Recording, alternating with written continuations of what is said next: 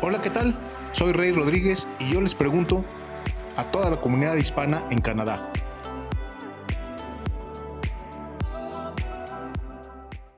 ¿Qué tal? Soy Rey Rodríguez y les doy la bienvenida a un nuevo podcast de Y yo les pregunto. Y yo les pregunto, ya nos siguen nuestras redes, en Facebook, Twitter e Instagram estamos como Y yo les pregunto. Y en YouTube, suscríbase a nuestro canal, activen la campanita de notificaciones, ahí estamos como Y yo les pregunto. Y yo les pregunto, también Spotify. O sea que en buen plan, el que me busca, me encuentra.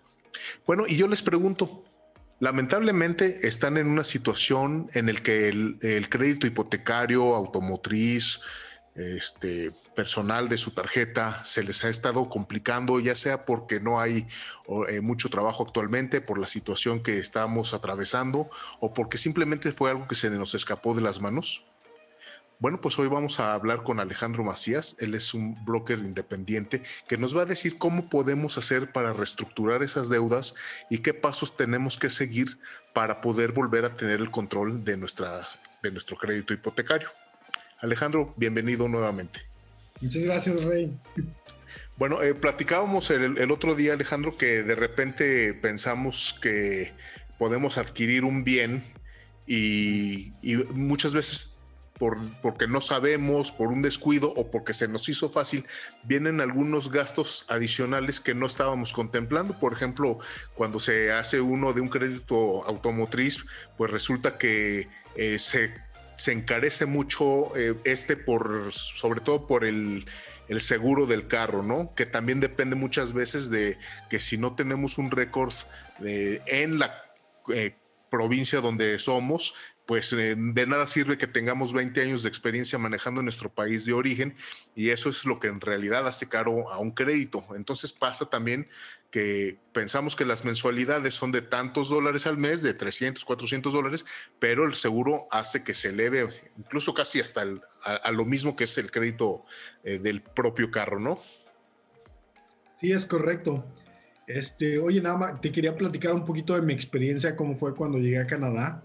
Eh, y bueno, mucha, mucha de la gente que viene, que viene a Canadá o en, Estados Unidos también, bueno, venimos eh, obviamente queriendo buscar una vida mejor, un mejor ingreso. Y rápido te puedes dar cuenta que aquí en Canadá el crédito es relativamente fácil. O sea, llegas, llegas y todo el mundo te quiere ofrecer una tarjeta de crédito y un crédito de vehículo. Entonces muchas veces no nos ponemos a pensar en el impacto que tendrá en, la siguiente década en nuestras finanzas. Y fue algo que me pasó a mí y a mi esposa cuando recién llegamos a Canadá. Este, nosotros llegamos de México y, bueno, llegamos y tenemos un buen ingreso aquí en Canadá, trabajamos en la construcción y estábamos trayendo dinero bastante decente a la, casa. Entonces, este, decidimos ir a un dealership a comprar un, vehículo, pero salimos del, de la, del, del dealership o del lugar donde venden los carros con una camioneta que no, que no podíamos darnos el lujo de tener. Porque es muy fácil que uno venga y pues vienes con la ilusión de tener mejores cosas y probablemente en México nunca me iba a comprar una camioneta de la que me compré. En aquel entonces la camioneta valía 70 mil dólares. Entonces era una, era una camioneta muy bonita, tenía unas llantas muy grandes, un quemacocos, mi esposa le encantaba, entonces salimos de ahí felices. Lo que no tomamos en cuenta fueron los gastos también aledaños a tener el vehículo, porque nada más para tener el vehículo teníamos que estar pagando 1.200 dólares al mes. 1.200 de vehículo más otros 350 dólares de seguro de vehículo. Y aparte le teníamos que poner, obviamente, gasolina, ¿verdad? Entonces, el costo por tener ese vehículo nos salía 2.000 dólares al mes. Era una deuda que íbamos a pagar por los siguientes siete años y no, no, hay, no hay salida de ello. Entonces, el problema viene cuando, cuando uno adquiere deudas, ya sea un vehículo, una casa o, empieza a gastar con tarjetas de crédito, cuando está fuera de sus posibilidades. El hecho de que te las den y que pueda, tengas la habilidad de usarla no significa que las tengamos que comprar. Entonces, eh, nosotros realmente nos dedicamos a la planeación financiera con las personas para que ellos puedan cumplir sus objetivos y a veces el área de las deudas trunca, digamos, las metas o los objetivos que tienen las familias. Bueno, y también lamentablemente pues tuviste que pasar por esta experiencia para entender a lo mejor cómo funcionan las cosas en el crédito, pero esta es también, también una oportunidad para todas las personas que nos escuchan de aprender en cabeza ajena, que es importante porque luego dicen que si vas a aprender de todos tus errores, no te va a alcanzar la vida. Mejor también aprender pues de los errores de los demás, ¿no? Exacto. Sí, de hecho, fíjate, fue un error que nos, que nos, que nos costó como 10 años de nuestra vida. Y te voy a decir por qué. Porque nosotros íbamos a pagar esa, esa camioneta por 7 años.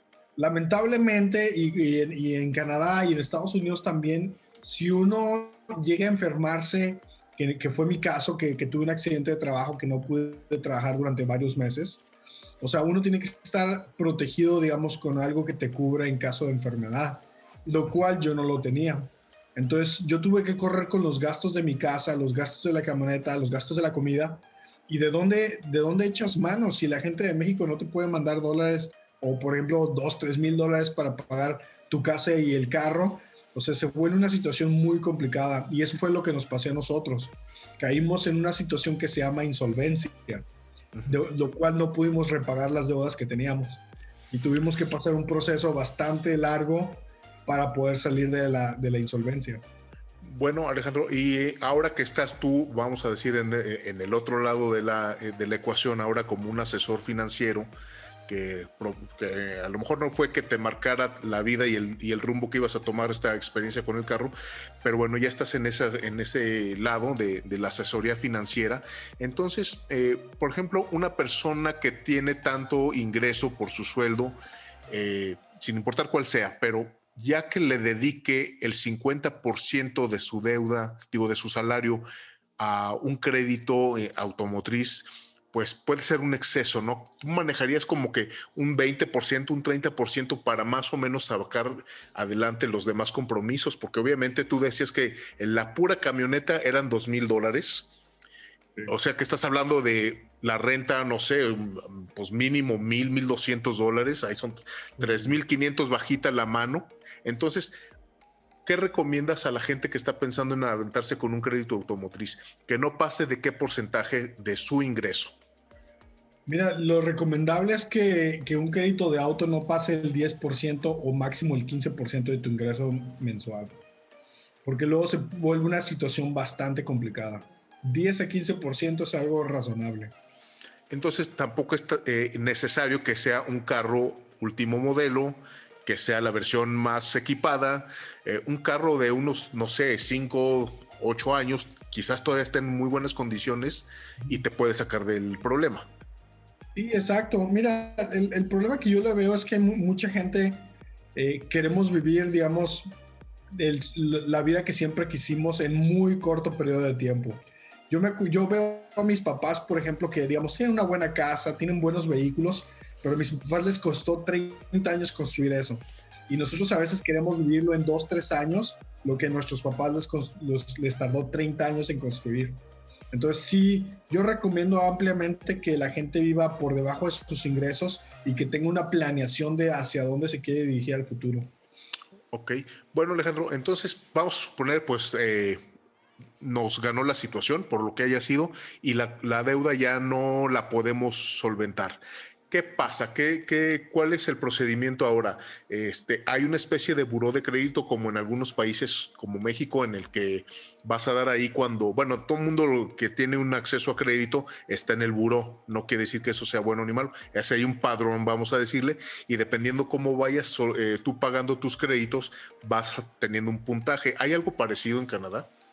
Sí, en, Canadá es muy, muy parecido. De hecho, eh, se le llama el historial crediticio y hay dos compañías que manejan tu historial crediticio. Una se llama Equifax y la otra se llama TransUnion. Son, son las dos compañías que, que, hay en Canadá para, para manejar el historial crediticio de las personas. Y entonces, por ejemplo, yo estoy en una situación de que no puedo pagar un crédito, ¿qué es lo que pasa en, estos, en estas bases de datos con estas compañías? Si, llegas a caer en la, digamos, en la, en la morosidad o que ya no puedas pagar tu, vehículo, tienes varias alternativas. Antes de decidir cuál alternativa eh, tomar, yo le recomiendo a la gente que se siente con un asesor financiero. ¿Por qué? Porque le puede dar, te puede dar, digamos, una visión general de, de, la situación en la que está la familia o la persona y puede ayudarte a tomar una decisión en cuanto a cuál es la mejor alternativa. Digamos, la alternativa que todos quisiéramos llegar es que se pudiera refinanciar la deuda para pagar menos de costo de vehículo, que es una posibilidad en, eh, en Canadá. Entonces puede haber la posibilidad de que se pueda refinanciar la deuda y que los pagos queden más pequeños para que la gente no tenga que llegar al máximo de, de, de, sus, del pago de sus deudas por mes. Ese es el primer paso. Eh, hacer una asesoría y, ver exactamente en qué situación está la, la persona. Ahora, el, llegar a este punto en el que pues, obviamente se va a pagar menos, debe de haber también eh, una contraparte. O sea, no, no puede decir, ah, bueno, pues en lugar de pagar 1.200 dólares mensuales, ahora voy a pagar, no sé, 800 o 900, pues mejor para mí. Pero me queda un antecedente, me bloquean algún crédito que yo quisiera eh, tramitar más adelante, eh, ya, no, ya no voy a ser sujeto de crédito. O sea, ¿cuál es la otra parte de no estar cumpliendo el la deuda original. Ya, en, este punto, el, el, objetivo principal es rescatar el, crédito de la persona. Entonces, en este punto se puede refinanciar a, la deuda a un periodo más largo, lo cual no afecta el historial, negativamente el historial crediticio de las personas. Entonces, tiene la posibilidad de, respirar económicamente un poquito más ya no se puede continuar, digamos, que hay una situación de que perdió el empleo, de que tuvo un accidente, de que alguien está enfermo en su familia y el ingreso se redujo, redujo a la mitad. Hay, bajo la ley de Canadá hay una ley que se llama la ley de insolvencia y ya hay otras alternativas donde se puede ayudar para arreglar el crédito de las personas. Pero sí hay afectaciones si vamos por el camino de la insolvencia. Ok, bueno, estamos platicando con Alejandro Macías, él es broker financiero que nos está dando algunas recomendaciones en el caso de que estemos en una situación en la que el crédito ya de plano se nos salió de las manos. Oye Alejandro, entonces vamos a suponer yo contraté un crédito automotriz o hipotecario con mi banco en Canadá a cierta tasa y a la vuelta de los meses o de algunos años resulta que no lo puedo pagar por alguna situación que, que no estaba prevista obviamente. Eh, se ¿Me puedo yo acercar con alguna financiera independiente u otro banco incluso que ofrezca una tasa más económica y, arreglarme con un banco o, ya me casé con ese banco y tengo que estar eh, con las condiciones que me ofrece ese banco a menos de que con ellos mismos pueda yo arreglar eh, eh, una nueva estructura del crédito. O si puedo irme con una financiera, con un broker como tú que me dices, ¿sabes qué? Mira, tráeme tus papeles y vamos a, ¿cuánto estás pagando de interés? No, pues que una tasa anual, no sé, del, no sé, del 10%. ¿Sabes qué? Mira, yo, yo creo que sí la puedo renegociar y, puede que termine en un 7%. O ya de plano no tengo otra manera de sacar ese crédito adelante. Ya, sí, sí hay maneras de sacar el crédito adelante. Yo siempre le recomiendo a las personas que se acerquen con un broker. Y este es el porqué que generalmente una institución financiera, digamos, el, la función de una institución financiera, vamos a llamarle el banco verde o el banco rojo o el banco azul, eh, realmente su propósito es proveerte tarjetas de crédito, crédito de, de, casa probablemente eh, y, una cuenta de savings nada más. Realmente los bancos están, eh, ellos reciben dinero del interés que, que, que, obviamente te ofrecen de los créditos entonces, para ellos ofrecerte un crédito mejor a veces no es la mejor opción, pero si vas con un broker, un broker te puede proporcionar muchas opciones de dónde puedas, este, a qué institución nos podamos acercar, porque ellos obviamente están trabajando por el interés de las personas, porque obviamente si hacen un buen trabajo, ellos saben que sus clientes lo los van a recomendar con otras personas. Entonces, si yo tengo un, un crédito con un banco, sí puedo cambiar y, llegas tú y me dices, oye, ¿sabes qué, Rey? Eh, eh, en este banco te pueden eh, absorber el crédito y pagas una tasa menor. ¿Me puedo cambiar de banco y pagarle al nuevo banco o, nada más se puede negociar con, con, el banco que inicialmente yo tramité mi crédito? Sí, se puede cambiar de banco, este, sí se puede cambiar de banco, hay que justificar cómo se va a hacer. lo, que, lo que han hecho algunas personas es por ejemplo, si tienen una, una deuda de un vehículo bastante grande que no pueden pagar, se puede comprar otro vehículo de mejor precio y refinanciar la deuda. Entonces, eh, hay la posibilidad de, quitar algo que se llama negative equity eh, del, del, crédito de las personas y que paguen un mejor interés, pero hay que, digamos, hay que, hay que estudiar bien esa posibilidad eh, y puede ayudarte a mejorar bastante tu crédito. Ok, a ver, a ver, espera, porque no, no, no soy tan rápido para, para cacharlas. Yo saqué un crédito por una camioneta, vamos a decir, como en tu caso, de 70 mil dólares. No la puedo pagar. ¿Puedo devolver esa camioneta y agarrar un carro más económico? ¿O cómo? Puedes hacer eso. Ok. Sí puedes hacer eso. Lo que va a pasar es que te van a tomar la deuda anterior, tú la pagas realmente con el bien y sacas un crédito de menor cantidad. Va a haber, digamos, va a haber una afectación en cuanto eh, probablemente el costo del vehículo no sea el, digamos, el, el, crédito que te dan, probablemente sea un poquito más, pero vas a reducir el pago mensual. Ok. Entonces, mucha gente para salvar su crédito es preferible hacer eso a arruinarlo por siete años. Entonces, por ejemplo, vamos a, decir que la misma camioneta de 70 mil dólares que no pude pagar, que nada más pagué 20 mil y me faltan aún 50 mil, entonces la regreso y saco un carro más económico y ya cuánto más o menos entonces podría llegar a deber. ¿Los mismos 50 mil o, se pagarían 60 mil o Puedes deber un poco, puedes deber menos de eso siempre y cuando el carro lo valga, menos. No sea un valor de 50 mil, puede ser menos. Hay la posibilidad de que debas menos, pero hay que estudiar muy bien la situación y hay que presentar al banco. Eh, los brokers lo que se encargan es hacer ver al cliente lo mejor posible para el banco, para que el banco agarre el, el archivo y diga, no sabes qué, sí le voy a hacer el cambio y haga, y haga el cambio. Entonces, lo que buscamos realmente con esta estrategia es salvar el crédito de las personas. Ok. Oye, bueno, y en el último de los casos, pues vamos a decir el carro, pues bueno, se pierde, vamos a decir. Eh, duele, pero eh, vamos a decir, pues hasta ahí llego. Pero una casa es más delicado porque una casa estamos hablando de que se tomó la decisión de ya quedarse de manera permanente en un país extranjero. No es una, ya pasamos de esa categoría de migrante temporal para echar raíces, no sé, una nueva vida, eh, pensar en futuras generaciones. ¿Qué pasa con una casa cuando ya no la puedo pagar? ¿También se puede regresar, cambiar por una más chica o ahí cómo funcionaría? Ya, bueno, para, para una casa es un poquito más complicado, pero probablemente el principio es el mismo. O sea, lo que puedes hacer con, si, si una casa no la puedes pagar, tienes la opción de vender la casa e irte a rentar o vender la casa y comprar una casa más pequeña. Lo que pasa, lo único que pasa es que cuando vendes la casa, obviamente el dinero se le va a pagar a la institución que te prestó el capital. Y si tienes algo de equity o de dinero sobrante, eso lo puedes disponer tú para, para, otra casa. Ahí no hay afectación de crédito. Lo único que pasa es que es una transacción un poquito más complicada, porque las casas no se venden de un día para otro. Sí, claro. Tiene un proceso largo.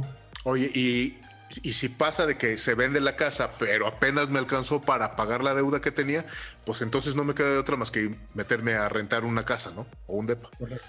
Ok. Es correcto. Ahora vamos a, suponer que pues ya estoy con el agua hasta el cuello. Eh, ¿Qué papeles tengo que llevar con, Alejandro Macías, eh, mi broker financiero, para empezar los trámites y llegar a una nueva negociación con el crédito? Y lo, lo, primero, primero tenemos que hacer una asesoría de la situación general de la, de la persona o de la familia. Ajá. Y en base a eso, eh, vamos, a referir a la persona con las, con las instituciones o con las personas que estén licenciadas para hacer un procedimiento. Un procedimiento de insolvencia solamente se puede hacer por alguien que se llama License Insolvency Trustee, que es una persona que tiene una licencia del gobierno de Canadá para llevar ese tipo de casos. Pero yo lo que hago es el análisis inicial, si hay la posibilidad de hacer el cambio de, eh, en cuanto a los vehículos y el crédito, y cuando no se puede, hay que pasarlo con, con, la, siguiente persona que es el, el, trustee, para que él sea quien haga el file delante del gobierno de Canadá de la insolvencia. Ok, entonces este, los documentos de cajón, me imagino la identificación y, todos, los, todos, absolutamente todos los documentos que se sacaron o que te dieron en el, a la hora de tramitar el crédito. Exactamente. Sí, los documentos, los créditos, y ahí se van a ir todos los créditos de la persona también, porque cuando el crédito de una persona es afectado por un vehículo, es conveniente, es conveniente y recomendable que, refina, que reestructure toda la situación crediticia de la persona no nada más el vehículo, sino también tarjetas de crédito, líneas de crédito o préstamos personales. También es recomendable que, se reestructure todo en el, mismo procedimiento. Ok.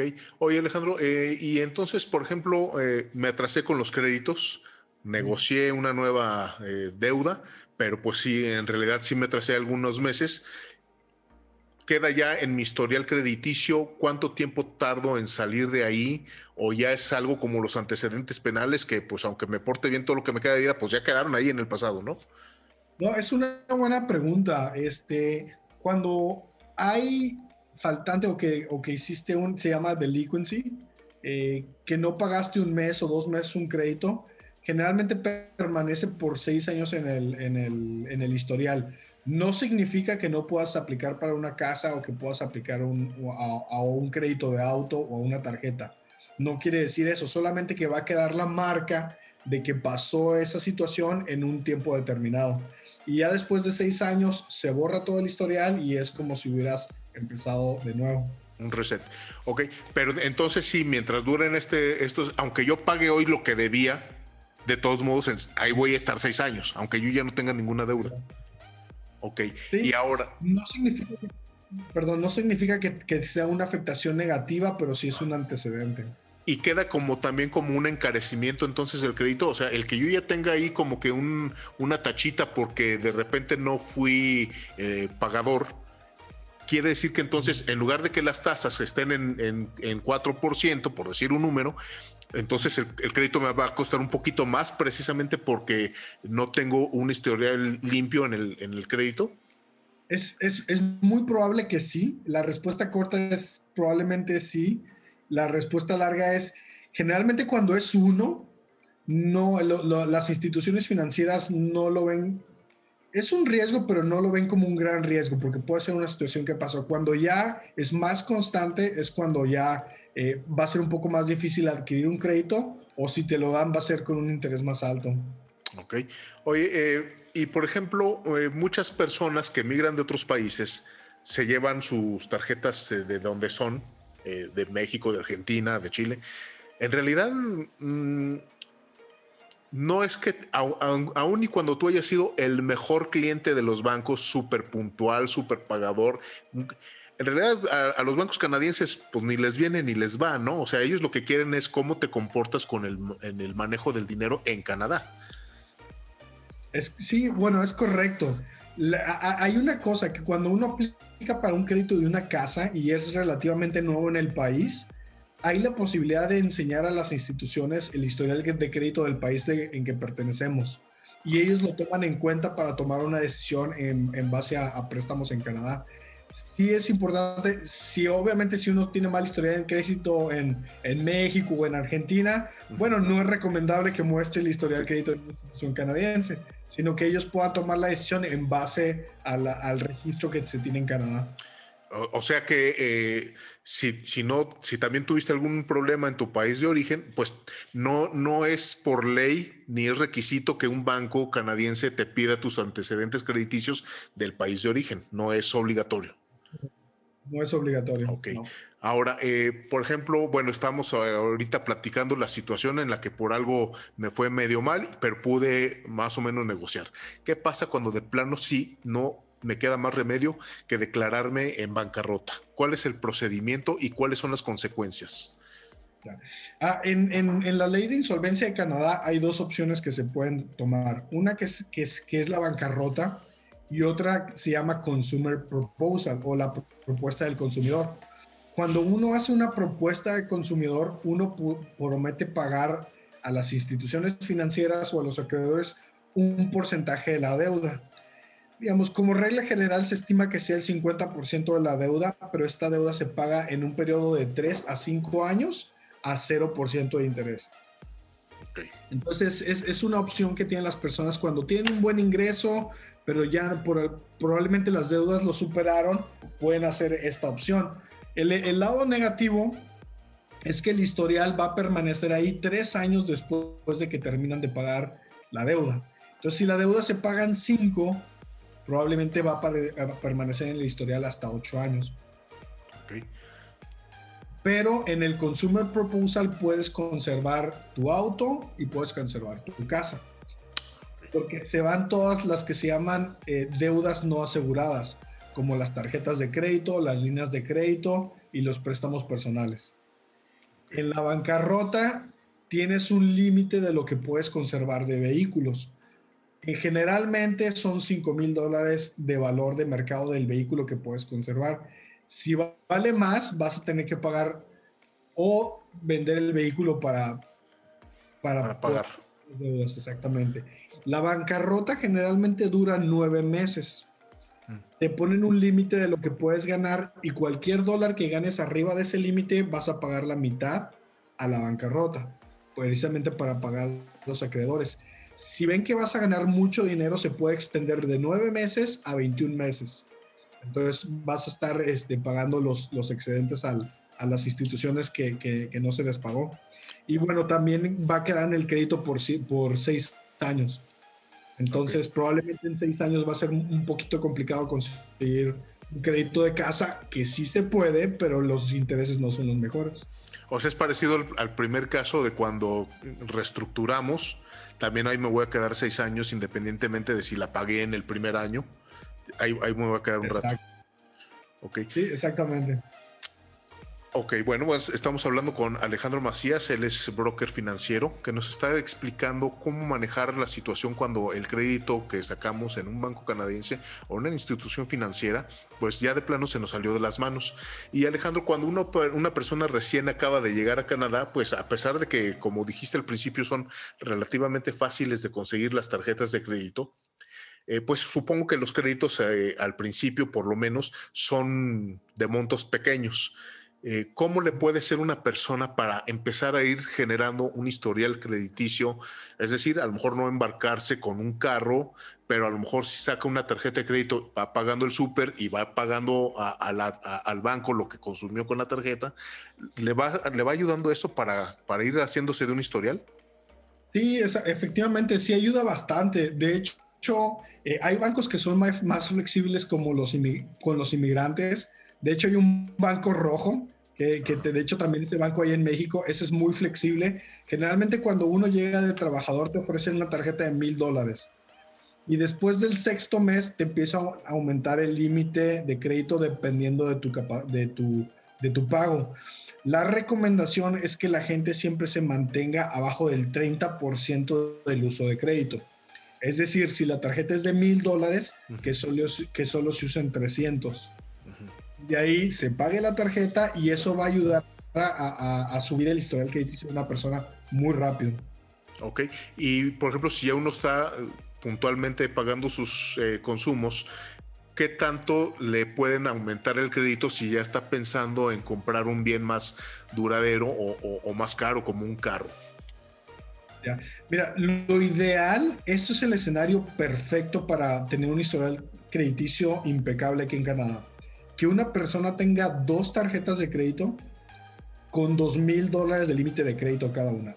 Las personas no necesitan más, más este límite de crédito porque los bancos también lo ven como un riesgo porque las personas tienen la posibilidad de endeudarse de un día para otro con el límite de las tarjetas.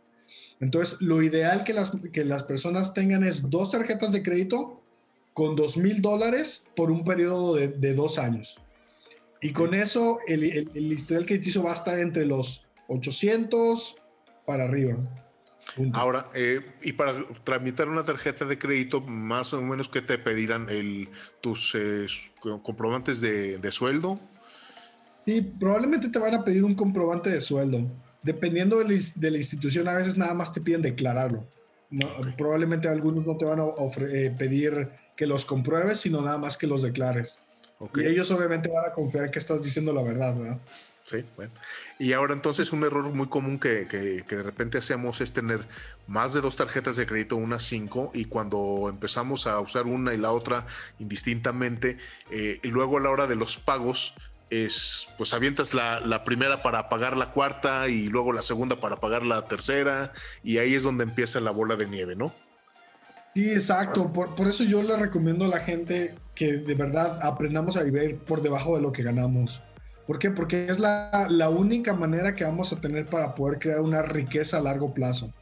Entonces, cuando empezamos a usar créditos, o sea, significa que en el mes no estamos pudiendo pagar nuestros gastos mensuales y necesitamos de crédito para poder solventarlos. Entonces, sí es necesario que hagan un, que, que se haga un asesoramiento acerca de las finanzas para que puedan aceptar una recomendación, ¿verdad? O sea, no, no, no es, no es este muy, muy prudente que una persona gane 5 mil dólares al mes y tenga 1.500 de gastos de vehículo y 2.000 de casa y le queda muy poquito para lo demás. Porque, pero obviamente van a vivir en un apartamento muy bonito, van a traer un carro muy lujoso, pero las finanzas van a estar muy mal. Sí, no van a estar con roomies. No. Sí, eso cuesta también, eso también cuesta, no tiene su precio. Eso cuesta también.